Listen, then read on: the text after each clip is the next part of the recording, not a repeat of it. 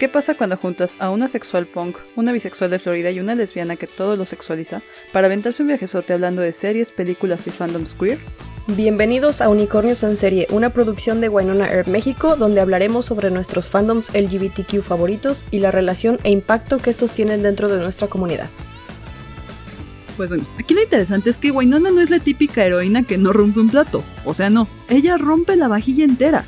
Alcohólica, ninfómana y con, un vocabulario que, ay Dios mío, no solo debe luchar con la maldición de Wyatt.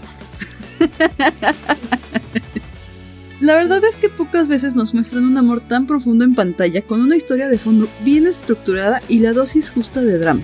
O sea, en serio no se van a arrepentir nada de que pareja forzada o que no, nada que ver. o sea, no nada que ver, o sea, esto es lo que hace Todo especial a esta serie.